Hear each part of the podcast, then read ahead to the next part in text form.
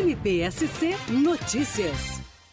Você certamente já ouviu falar na Lei Henri Borel, sancionada em maio de 2022 e que leva o nome do menino morto no Rio de Janeiro em março de 2021. Essa lei é uma ferramenta fundamental no combate à violência contra crianças e adolescentes e não é só isso, é uma tentativa de endurecimento da legislação para a prevenção e enfrentamento desse tipo de violência, especialmente no âmbito doméstico e familiar. A lei também traz medidas específicas de proteção para crianças e adolescentes e também aumentou a pena do Código Penal em relação ao crime de homicídio qualificado praticado contra menores de 14 anos. Recentemente, aqui na comarca de Rio do Campo, um homem foi condenado a quase 38 anos de prisão por praticar crimes de estupro de vulnerável contra a própria irmã menor de idade, crimes estes com incidência da lei em Borel, inclusive o crime específico de descumprimento de medidas protetivas de urgência fixadas com base nesta lei. É um dever de toda a sociedade denunciar qualquer tipo de violência praticada contra crianças e adolescentes, podendo isso ser feito por meio do canal Disque 100